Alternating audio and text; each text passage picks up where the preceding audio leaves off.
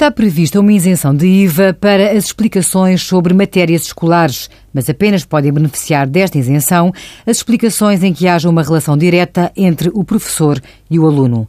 Quando o serviço for faturado por uma entidade diferente da pessoa que presta o serviço, o explicador, já não se pode aplicar esta norma. É esta a razão pela qual os centros de estudo detidos por sociedades comerciais faturam sempre as explicações com IVA e à taxa normal de 23%.